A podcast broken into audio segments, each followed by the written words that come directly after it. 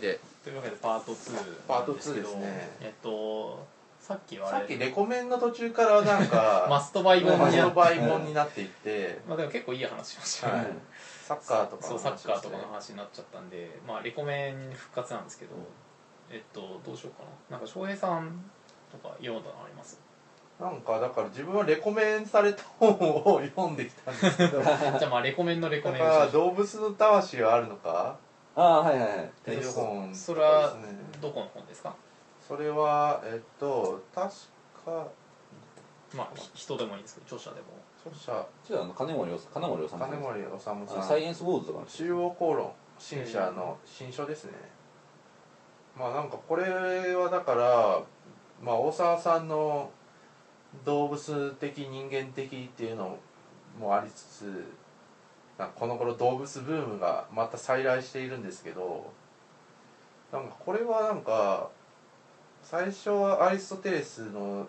動物霊根論から始まりまあなんかマルブランシュとかそこら辺をデカルトとかをたどりまあ最終的にはハイデガーとかの動物論に結構歴史的に動物っていうのはどう考えられてきたかっていうのを論じてる本ですね。でなんかこの本でなんか動物機械論まあだからデカルトとかは動物を機械みたいに感じてたんですけど、は話してるんですけど、でもなんかそれでもうんなんか魂ってどなんかどう言ったらいいんですかね。魂っていうか。うん。っていうものはないどどどこにあるのかみたいな話もしていって。なんか要するに動物はなんか魂の入れ物的な話ですか、うん。そういうのともない。なんか物質と非物質の間みたいな話をしているんですね、ううん。どう言ったらいいのかな。だからうん。どう難しいんですよねこの本は、うん。だから動物のまあでも動物と人間を考えるっていう思考が結構ぜ結構自分は好きなのでこの本はすごい面白かったですね、うん。ていうかなんかこの結構有名なライプニスとかそういう哲学家哲学者がいるんですけどそういう人たちがどういうふうに人間と動物を考えてきたかっていうのがおさらいできおさらいっていうかなんか歴史的に見れて、それかなり興味ありますよね、はい、なんかでまあ歴史的にだからある時はデカルトの方に寄っちゃったんだけど、うん。機械論の方に寄っちゃったんだけどその揺り戻しがあったりとか、で多分なんかその揺り戻しとかなんかこのなんかこういう振り子運動の中に自分たちもいるのかなみたいな。うんうん。そういう感じですね今ってじゃああれですかね。なんかその割とその民主主義社会とか成熟してきてそのみんなロジックとかで組み立ててきたけど、うん。でもやっぱそれはうまくいかなくなってるわけじゃないですか、うん。でそこでなんかやっぱその動物的な何かを使おうっていうかそのゲーミフィケーションもそうじゃないですか。そうですね。だからその動物的なに動員ななんていうかその工学設計とかをして動員しちゃおうとか。うん。そういう話なのかなみたいそうですね。あとだからこれここにはだから臓器移植とかの話も入っていてな、だからうんだから臓器移植とかは機械だとみなす派じゃないですか、まあ、どっちかっていうと。あなんかパーツとしてうん。臓器を見るってそれをだからどこまで考えるのかみたいな話とかもしていて。うんみたいな。結構深いですよ。深いっていう、うん、でこの人の本前前前の本はなんか自分ちょっと読んだんですけどゴーレムの本なんですよね。なんだっけな。ゴーレムゴーレムゴーレムにはなんかでゴーレムと生物みたいなそういう本なんですよね。本部さん知らないですよそれは。えっとね読んでないですね。僕はサイエンスウォーズの方は確か読んだ記憶があるんですけど。うーんどこにかあったっけな。なんか。なんか今週結構でも翔平さん本読んだあゴーレムの生命。ゴーレムの生命。聞いたことあるかも。しなんか誰も新書で出ていてでゴーレムの話ってネグリとかもしてるんですねマルチシードの中で、なんか結構そこら辺なんか自分結構興味あったので多分読んだんですよねその時に。うん。みたいな。だからなんか無生物と生物の間って本がベストセラーになってるじゃないですかああああいうのとかそういうなんかどこまでが生物なんだろうとかどこまでが人間なんだろうっていうのを、だから昔は神の神との対比で考えてたんだけどむしろそういう無生物とかとの対比で考えるようになってきたのが現代なんじゃないかっていうのが大沢さんのに動物的人間的っていうものなんですけど。なるほどね。なんかいろいろあず東さん 東さんも引用せずはい書いたってやつですよね、でもあれは明らかに東さんを意識していてあれ多分4個ぐらい出るんですよね。その中では出てくるんじゃないかなみたいな。なんかだから大沢さんってそういう本の書き方うまいですよね、うん。いやでも僕はその正義とは何かだっけ？なんかそこにあるんですけど、うん。なんかあれを読んだんですけどもう完全サンデル本なんですよ。ああだから例のトロッコ列車の話から始まって、うん。その関東に始まりみたいなうん。とかっていう感じの流れになってて、なんかそういうまあ割といろんなとこから利用しつつ、まあ、自分らしく分かりやすく言う。って得意なのかなって気がすごいですなんか社会生物学とかそういうすごいなんかところから引っ張ってきてそれでも自分のものにしちゃう能力は さすがですあよね。大沢さんはあの僕はあの実際に大沢さんの授業をとかで目目の前で大沢さんが喋ってるの見たことあるんですけどあらゆる出来事を一瞬で自分の理論の中に回収して自分の理論の中で説明する能力のはもう桁外れですね。へ何もかもですよあのだからねなんか学生とかが自分が最近見聞きした本の話とかするわけですよ。えうん。でその話を一瞬で聞いて自分の中ではこういう話になるっていうのをサクッと変換しちゃうんですよ。すごいですよね。全て全て第三者の心境に還元しますから。すごいですよね。だからなんかこの間翔平さんが言っててそうだなと思ったんですけどやっぱ言い切り力みたいなのすごいうんなんか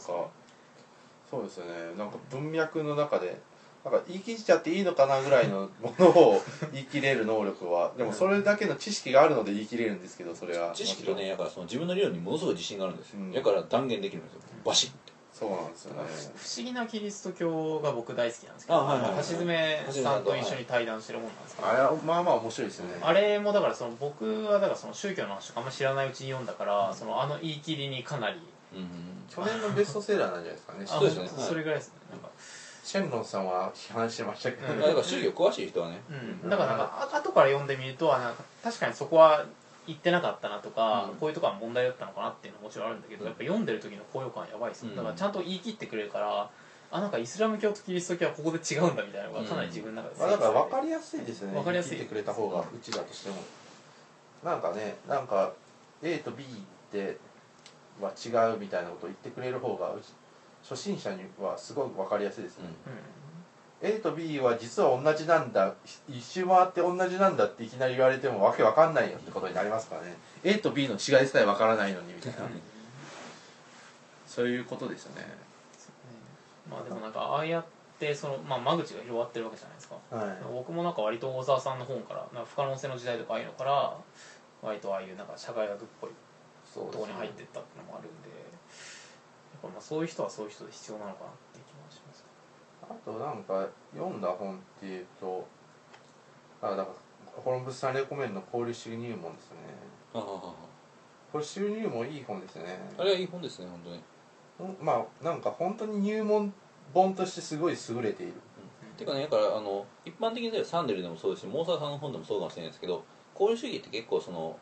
なんか真面目に説明しないんですよあのうん説明されないんですよ、うん。適当になんか交流主義ってパッて言われますからね。でなぜかって言ったら交流主義って分かりやすい思想なのでだからあの交流主義ってこう要はだから全あの最最大多数の最大幸福でしょみたいな感じで、計算できるみたいな感じのイメージがありますであの、まあ、これ日本でそもそもその交流主義の文献が紹介されてこなかったっていうのもあるんですけどなんですか交流主義のその交流主義の中での結構細かい議論の分岐とかそういうのってなんかなかなかあの簡単にに知る方法がなかったっていうのもあってそれでいうとその交流主義入門っていうのはその交流主義の細かい話をちゃんと丁寧に説明してくれてるっていう意味で非常にいい本だと思いますこのもん話でも結構言われてるのはだからその臓臓器移植の問題だったりはい。なんか結構なんかあの自殺する権利みたいな話もありましたよね、安楽死の。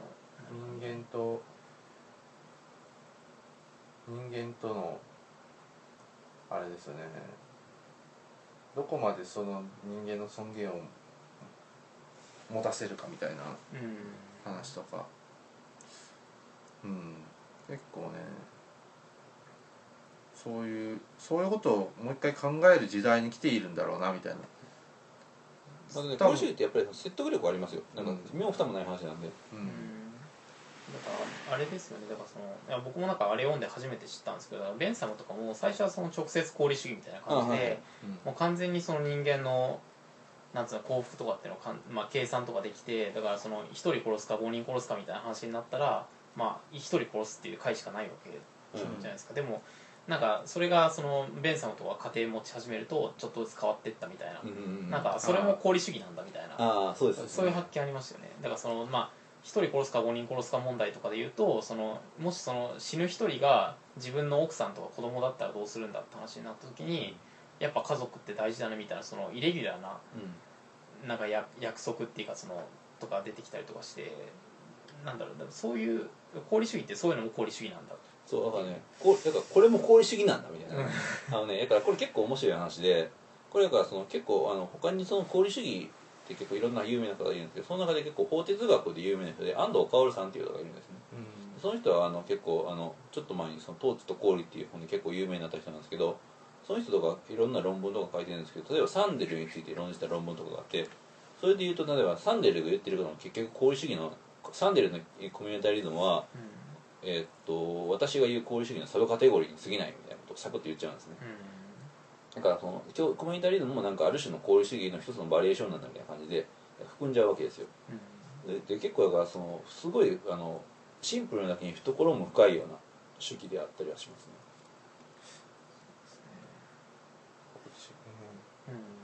まあ結構これは本当におすすめでしかも最近つい一番新しい言論サマリーズが功利主義入門でした、あでしたねそうですね。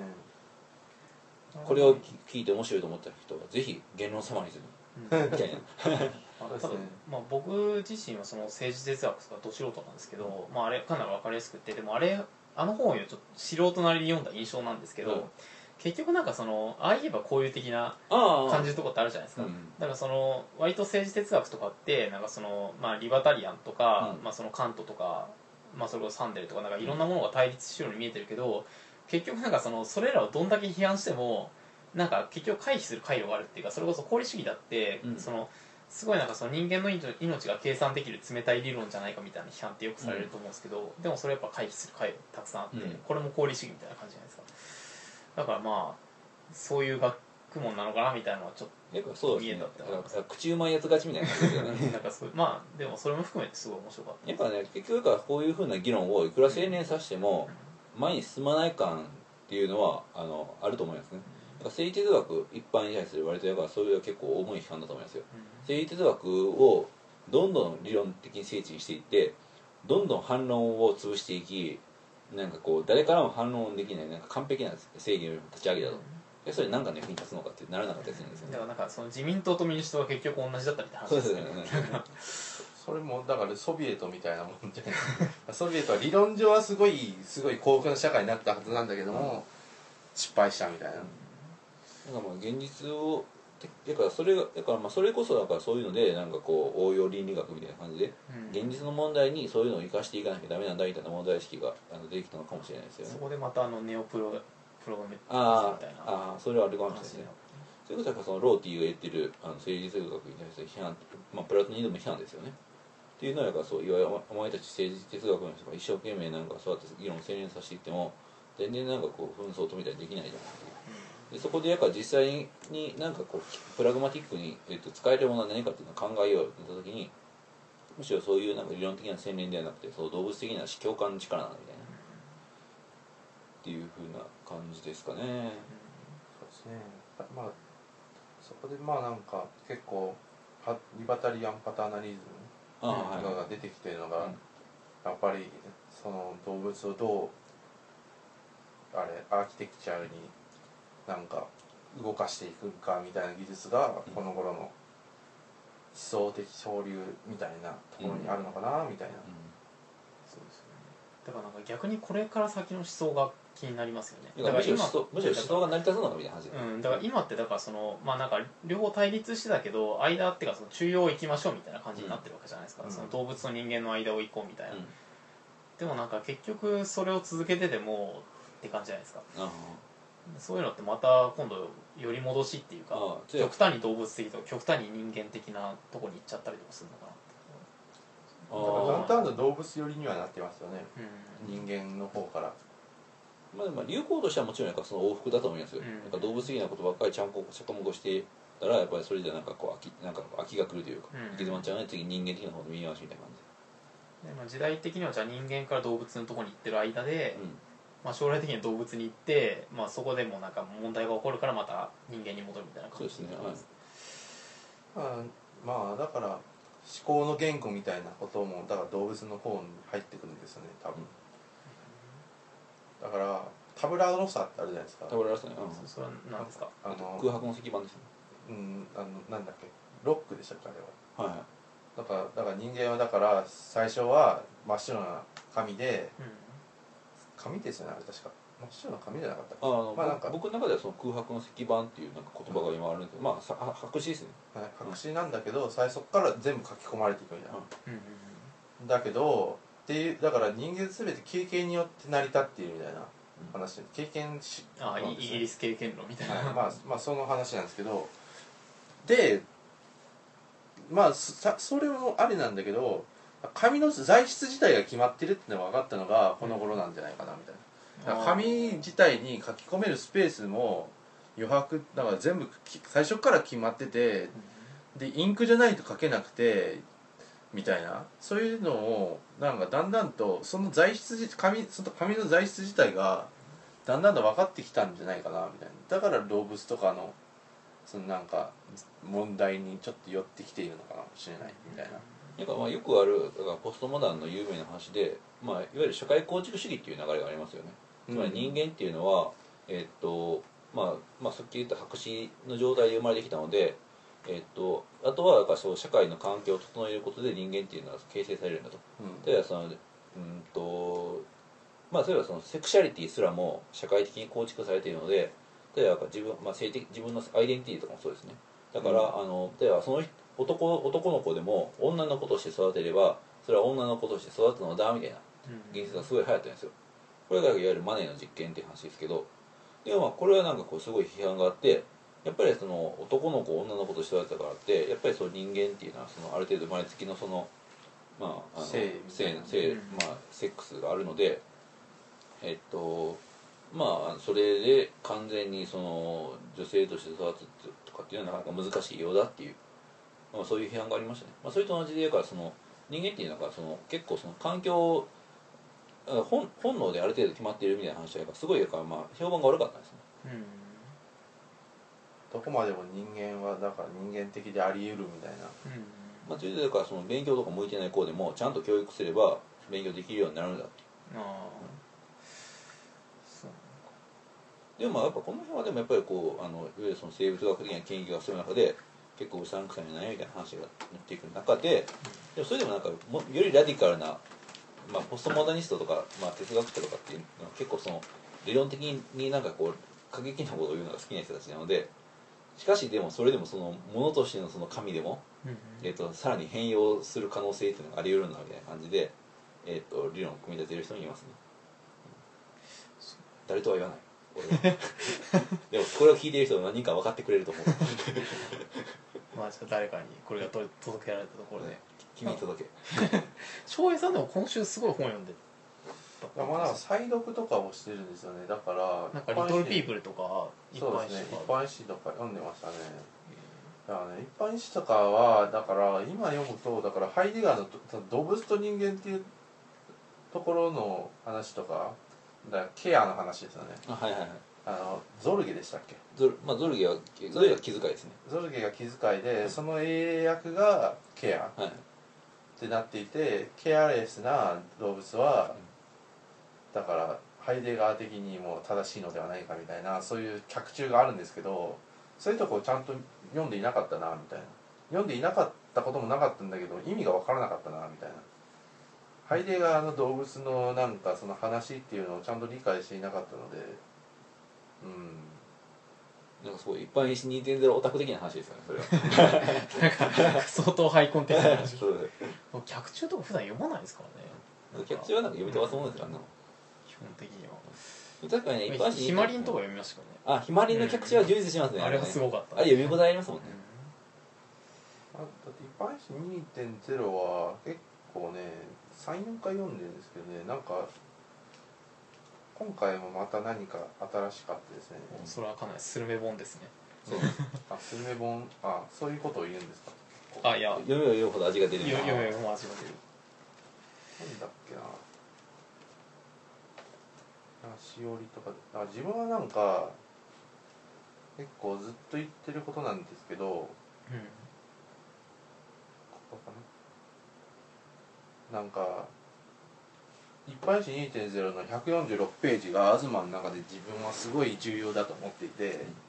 コロンブスさんにも言ってると思うんですけどだから改めてあちょっと読みますね。改めて指摘するまでもなく今私たちが情報技術革命と読んでいるものは1970年代に生まれ1980年代に成長し1990年代に全世界を覆うに至った大きなメディアの変動である。そして大きなその歩みは文化景気の立場から観察すると社会のポストモダン化つまり大きな公共の崩壊と年代的にほぼ一致している。ふにゃふにゃふにゃふにゃ。社会のポストモダン化と情報技術の発達というこの2つの変化は一般にはあまり結びつけて説明することがない。けれどもそれは実は先進各国が全体を見渡す政治的な視点や全体を論じる討議の場を手放すとともにあたかもその喪失を補うかのように全体なき断片物語なきデータを蓄積する技術ばかりに急速に洗練させてきたかのような自動自在性を備えているのである。だとすれば熟議の欠損をデータベースが補うそれはすでに私たちの社会はこの30年間無意識にそう無意識に選び続けてきた選択と言えるのかもしれない。で熟議とデータベースが補う国会像は20世紀の流れからの必然的危機でもあるのだ。この話はなんか本当にサイバースペースからずっと言っているんだなみたいな。だから大きなものは出張したんだけどもそのなんか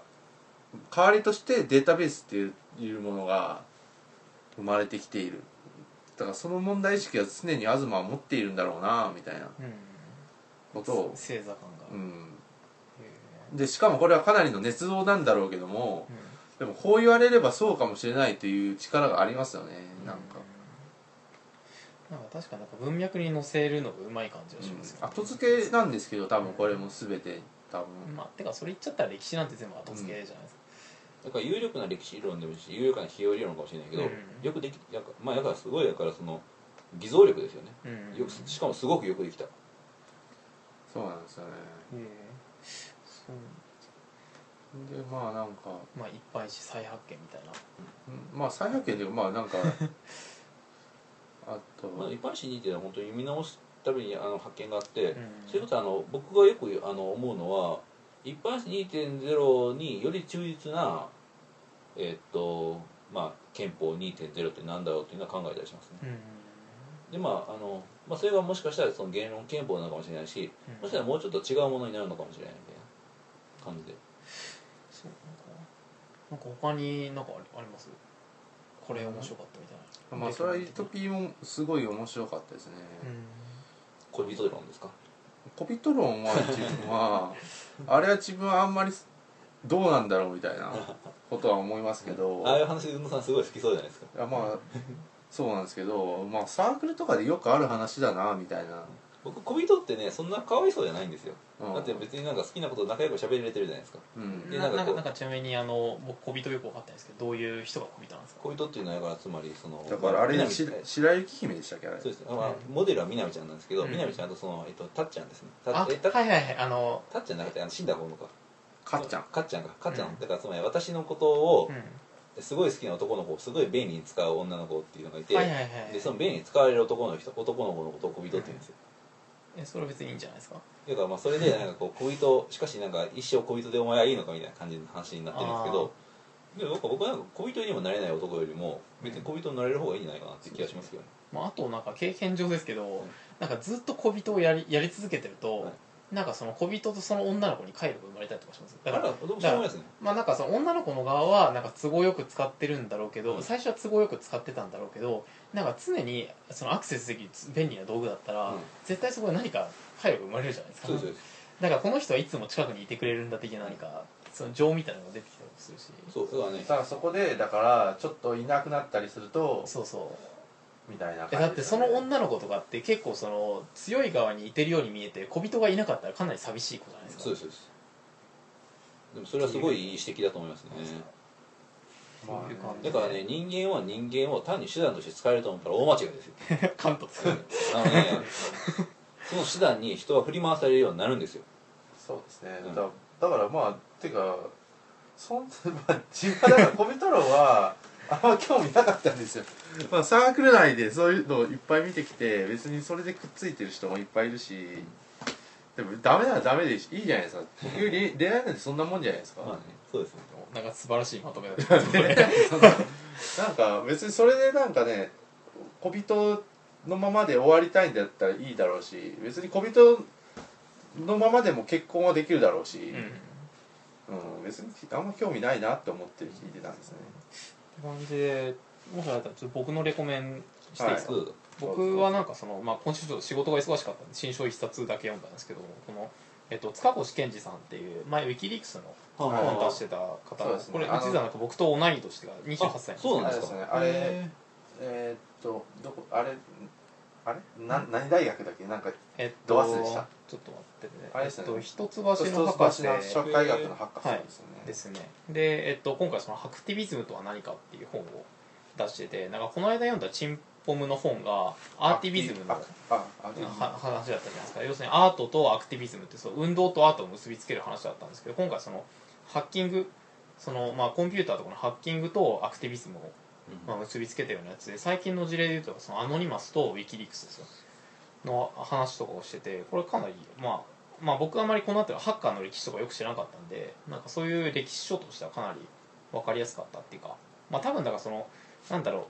うまああのスティーブン・レビーとかあの辺りの話をまあ日本語にしたっていう感じのうんは本なんですけど、まあ海外あその特にアメリカで起こってるそのハクティビズムの事例をうまいこと日本語に翻訳して紹介してるっていういい本でしたね。なんか自分もだからハクティビズムは結構追っていたんですけど、ちょいちょい。でも大体英語なんですよね、うん。結構読むのしんどいんですよ、そうやってまとめてくれるとすごいいいですよね。そうです。これだからあの過去現在未来の話をちゃんとしてて、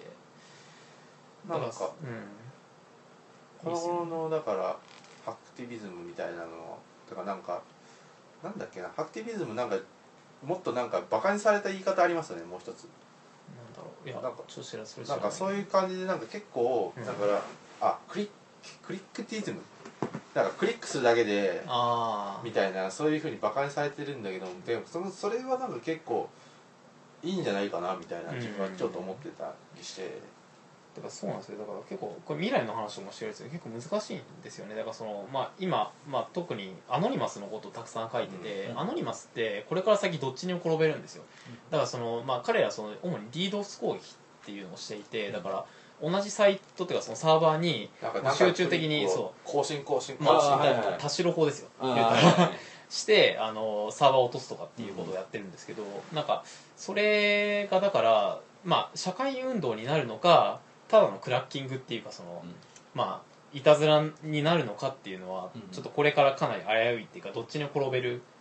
ことでだからつい最近なんかありましたね。ソニーの、うん。えっとソニーのなんかサーバーがなんか落とされたみたいな話があってあれもだからなんて多分なんかああいうのを繰り返し続けるとアノニマスみたいな社会運動ってちゃんと認識認知されないんだろうなみたいな。だからも結構もっと致命的に言ったら悪いんだけど、うん。だから致命的にだからその生活を直結するようなことに DDoS とかやったらもっとやばくなりますよね。だから、信号とか、だからそれこそだからあれですよサマーウォーズの世界ですよ。うん。サマーウォーズの世界であのなんだっけまああれを落とせば結構社会的影響力が出てきて、うん。それこそ政治運動になるんだなりうるんだろうけど、ソニーかみたいなまあだからなんかそこら辺がだからちょっとアノニマスの苦しいところですよね、うん。っていう感じでまあとりあえずその過去現在未来の話してるんですけどその3つの時代区分がどれも面白くって過去の話はだからこの間もちょっと話したんですけど東西問題ですよ。うん。アメリカの東でもともと MIT ってそのマサチューセッツのあボストンか。の、えっと、鉄道クラブがそのハッハッカーの歴史の、まあ、最初って言われてて、うん。あだからその彼らはそのなんか鉄道模型の回路を作ってたんですよ。でこうしたらもうちょっと効率よくなるんじゃないかってすごい創造的な方法でどんどんシステムをアップデートしていくっていうそういうのをやってそれがだからそのいわゆるハッキングの精神なわけです、でそれがなんかその西に輸入されてでまあ基本的にコンピューター文化が生まれたのって西だからそのジョブズとかもそうですよね、だからまあそこで、まあ、ハッキングっていうのがちゃんと根付いて、まあ、いろんな運動とかが社会運動そそこでまあヒッピー文化とかと結びついて社会運動になったって話なんですけどそこもそそこはそれで面白かったしだからその東京京都問題として読んでも面白かったしあ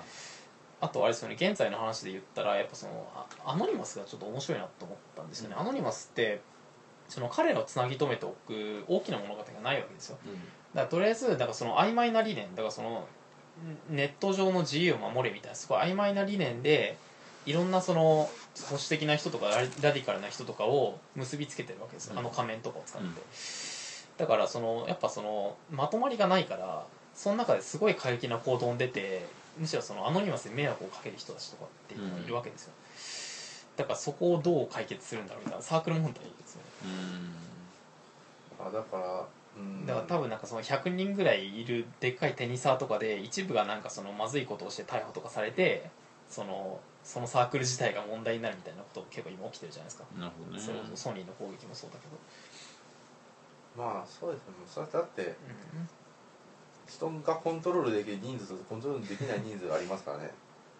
そうですね。だからそこの対なんかそのなんていうか組織論として読んでもちょっと面白かったんですよね。だからウィキリークスはあアサンジっていう、まあ、彼もすごい天才的なハッカーだったんで、あのかなりそのハッカー理念っていうのを忠実に守ってる人なんですよ。うん。言うたらなんかその君主制国家みたいな感じで、うそのハッカー理念のもとにウィキリークスっていうのをちゃんと組織立ててるんだけど彼彼らがカリスマとして中心にいるんだけどアノニマスはそれこそ匿名だからいろんな立場の人たちがうぞうむぞに集まってるみたいな。だからそれを今後どうやって社会運動にしていくかっていうのはかなりなるほどね。あれなのかなだからまあそれこそ動員の革命的な話にもつながりますよね、だからその一つの大きい理念で人を集めようと思ったらそもそも人が集まらなかったりしますようん。ね、でもそうじゃなくてこうハッそのハッカーみたいな感じで、なんかこうまあ単純なあまあだからすごい曖昧な話でわーっと集めたらなんかいろんな人が集まるけど、うん。でもなんかこうこうやる行動はバラバラになっちゃうねうんみたいな、そしたらなんかこうそもそも人が集まらないのがいいえなんていうかな。人はそもそも人が集まらないよりは集める方がいいんだろうけど、うん。じゃあ集めて何がやるのかみたいな話になってきて、そうですね。動員はできんだけどうん。動員してどうするのっていう話ですよね。それこそライフのこの前の話 なんかデモの話みたいな。あなんかでも確かにねそもそも動員できるっていうのはすごいことだと思いますよ、うん。そもそも、そうなんですその次の段階なんですよね、うん。だからワンイシューにするとだからこの前は国分さんはシングルイシューじゃなくワンイシューだって言って。そうですね。だから単純化するんじゃなくて多くのもの問題があるんだけども今回はこれを考えようみたいなうんことをしていくとなんかもっと政治とか参加しやすくなるんじゃないのみたいな。うん。でもなんかそれで集まった集団には何のえ攻撃力もない。なんなんなんていうかなんか何の影響力もないんじゃないかみたいな話になるじゃないですか、うん。そうなんですよね。だからあのやっぱりあのとある程度共通の強力な理念があって、うん。それで人一体になって活動するからこそ影響力を持つのにあって、そのシングルイシューですか、ワンワンえ何ですかワンイシューシングルが単純化したあワンだからそのワンワンイシューで、まあ原発の話で言うと、例えばなんかあの原発のデモに参加してる人ってなんかいろんな立場の人がいるわけじゃないですか、そう主主婦の人がいればなんかその全共闘とかに出てたような人とかもいて赤なんか赤い旗をうん。掲げてるような人たちもいてなんかそのなんだろうえっとなんかそういうそれぞれの問題があるっていう状態がシングルイシュ。ーうん。でえっとあ違う違うワワンイシュー。ワンイシューで。でなんかそのシングルイシューっていうのはそうやってなんかたくさん問題があるんだけど例えばなんか原発問題さえ解決すればいけるみたいな感じで問題を単純化しちゃうのがシングルイシュー。なるほど、はいはい、まあねでもやっぱりワンイシューでやからワンイシューってやから、まあ、僕も魅力的な話でそれですごいいろんな分野の人がつながるっていうのはすごくいい話だとは思うんですけど、ただそれが多分それはあまり持続もしないしあまり影響力を持たないんじゃないかなっていう気がしますね。学生党問題ですよね。そうですね。学生党うん。そうなんですよね。だからまあこのハッカーの話とかで言うと、まあ、僕はこれ個人的な印象ですけどなんかアノニマスはやっぱり2ちゃんになっていくと思うんですよ。まあだからそのアなんかナニマスもともと2ちゃんじゃないですか。あもともと4ちゃんとかですけど4ちゃんですね。あのだけどなんかちょっと社会運動してんのかなこいつらみたいな感じになってた時期あったじゃないですか、ああそれこそなんかそのジャスラックに攻撃するとかってなった時とかだけどやっぱりその結局なんだろう。その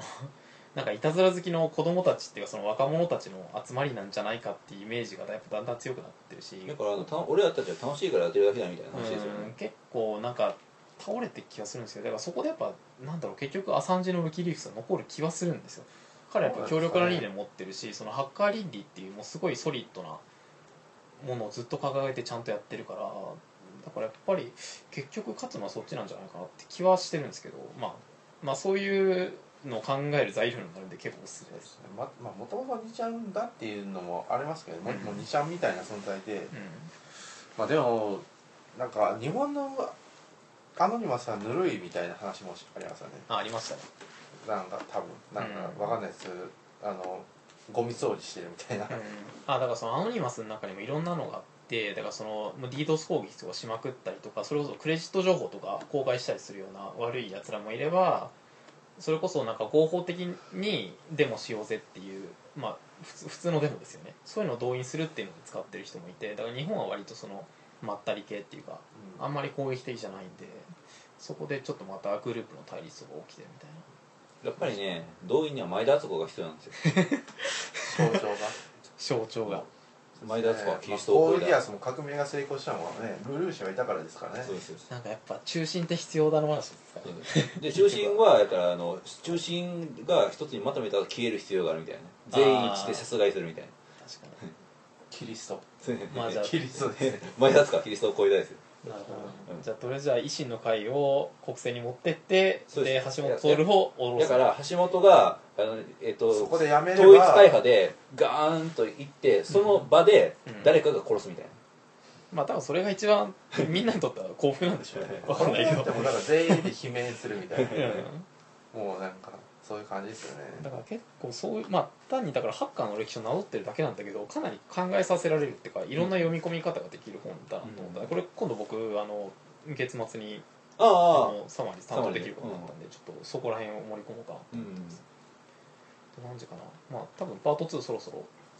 止まりつつあるんで、はい、レコメンこんな感じかな、はい、じゃあ次パート3 3で